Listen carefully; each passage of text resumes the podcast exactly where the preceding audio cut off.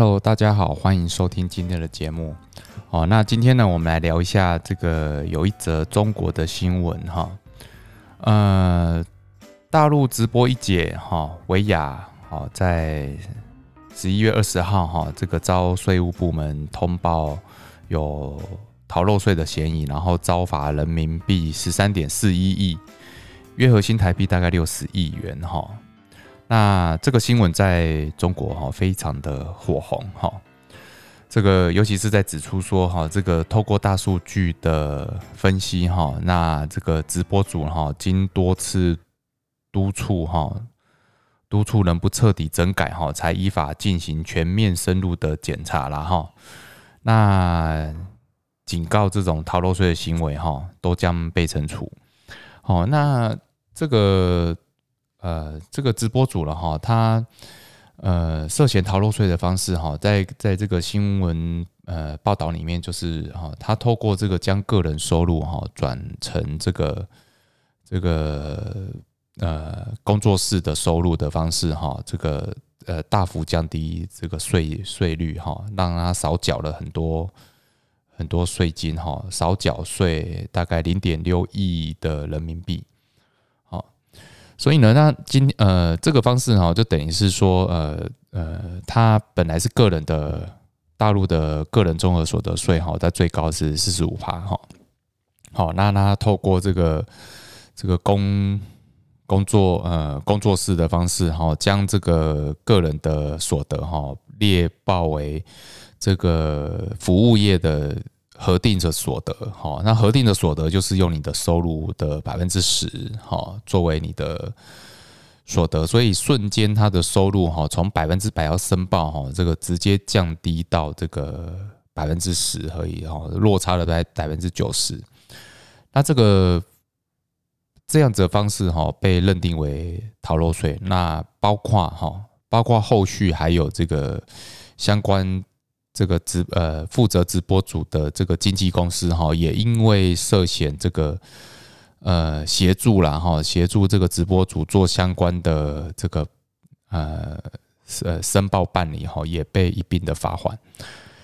哦，那这个新闻其实蛮特别的原因就是说，呃，其实呃不只是中国有这种网红哈，那中国它就叫做这个互联网营销师啊哈，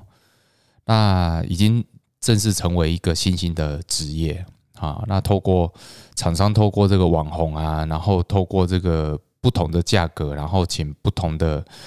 呃粉丝群的网红，那针对性的对他们的产品做一些做一些销售哈。那这个方式哈，会比这个他请一个明星，然后进入这个地区性或是全国性的这个这个媒体哈，那。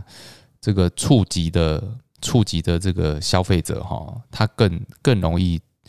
更容易触及呃他想要的消费者哈，所以所以这个网红这个行业哈，这个是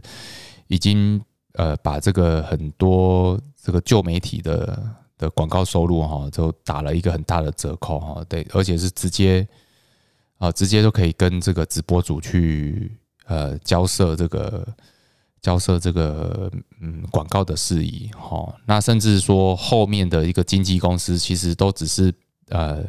反反而哈，他只是来协助这个直播主做后续的行政工作而已。好，所以这个其实有点诶，已经颠覆了整个的经济的行业了哈。那那这个这样子风潮，其实在台湾也也慢慢的哈，也已经呐哈，也已经这个。是一个风风潮了，哈那为什么这个新闻很值得注意的？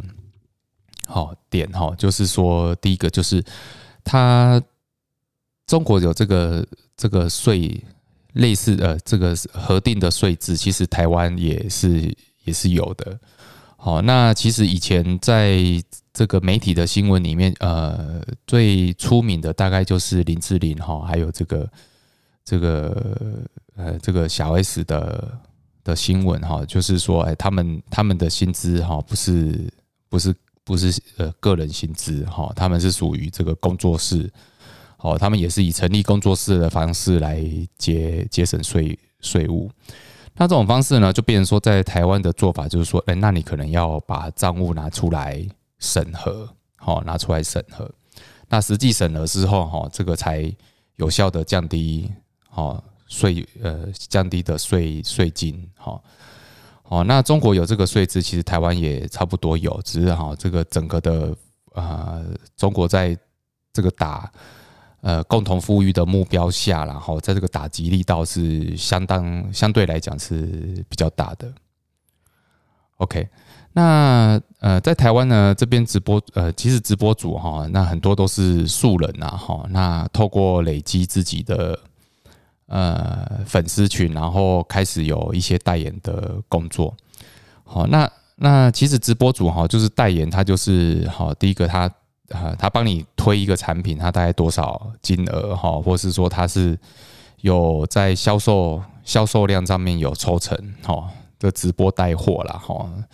因为目前在直播带货的整个处理流程上，我我想应该还没有那么的直觉哈，因为可能就是下面的人加一加一加一哈，那你可能就是你透过后端后端的操作哈，有有没有导入平台操作哈，这这个就是。要看有没有跟相关的公司合作哈，那没有没有导入的话，那你可能就变成说你后续平台还要一个一个追踪，哦，是不是要呃呃确认呃确认这个消费者的订购的数量，然后金额这样子。不过大大概呃这个都不脱不脱离这种。呃，这个金流了哈，那通过金流的查核，其实还是可以稍微看得出来，说这个在直播带货，它在每一档的销售里面是不是有有这个核实申报该有的收入？好，哦，那那我想这个呃，在目前台湾的查核上，应该还没有很积极的去做这一方面处理，但但我认为，在目前中国呃在处理这样子的态度上，哈，已经有相当显著的成果哈。其实台湾的直播主其实也应该要警惕一下哈，就是说，呃，是否呃这个自身的税务方面是不是有有这个合理的申报哦？那当然，你一开始没有不是非常知名的时候呢，哦，你可可能厂商就是透过。呃，就是申报你的个人的综合所得税哈，让你去可以呃，对厂商来讲，他也可以有一个费用呃，这个合合法的费用的申报啦哈。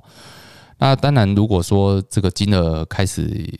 呃开始有一些规模的时候，可直播主就要考虑，就是说啊，我是否应应该有一个专业的经经纪公司哈，来协助我处理后续的行政工作还有税务的工作啦哈。那我想。呃，以以目前也还没有这个相关的行业哈，因为目前的经济行业应该是说，我我加入这个旗下的艺人，然后我会这个艺人跟经纪公司应该是属于这个呃上对下的关系啦哈，经经纪公司他可能会会抽走所有这个大部分的这个收入啦哈。那反过头来，这个台湾对台湾来讲，其实。呃，在直播组很盛行的时候，呃，厂商基本上他都可以直接跟直播组去对接，哈，去对接去谈代言，哦，那那其实，呃，谈好代言之后，后续的行政工作，其实，呃，这个才是直播主可能最主要的需求啦，哈，他可能会需要一些法律的意见，他可能会需要一些税务的意见。他可能会需要有人处理他的行政工作，哈，那那反过头来，他个这些只是他会呃花一些费用请外面的这个公司哈经纪公司帮他处理哈，所以反过头来，这个直播主应该是是一个主要的呃主要的接触呃跟厂商接触的对象啦哈，那后面的经纪公司反而只是在协助处理后续的行政事宜了哈。好，那这方面的其实也是我，我想未来也是一个相当盛行的行业哈。那目前呃，好像也还没有看到这样子的新兴行业在在真的窜出头哈。好，所以我想每一个不同的呃不同新的世代哈，它都会有呃蹦出一些不同的这个产业出来哈。那这个产业就是让呃，每个人都有这个发挥自己长才的时候，好，那我们常常在这个在抱怨说，啊，这个生意越来越难做啦，哈，传统的呃传统的这个产业，哈，这个已经是黄昏产业，哦，所所以就是说，你有没有办法在新的趋势里面找到下一个新的蓝海？那在这样子蓝海里面，你可以在。既有的基础里面，哦，试探的哈，找出一些机会，哈，我想是就对旧产业来讲，还有对新一代的年轻人来讲，我想，呃，网络的世代，这个是机会，哦，每个机会都是非常多的，哈，好，所以以上的节目，哈，今天就，呃，就分享给各位，好，那，呃，这个希望对各位有一些新的想法，好。那我们今天的节目就分享到这里，好，谢谢大家的收听，拜拜。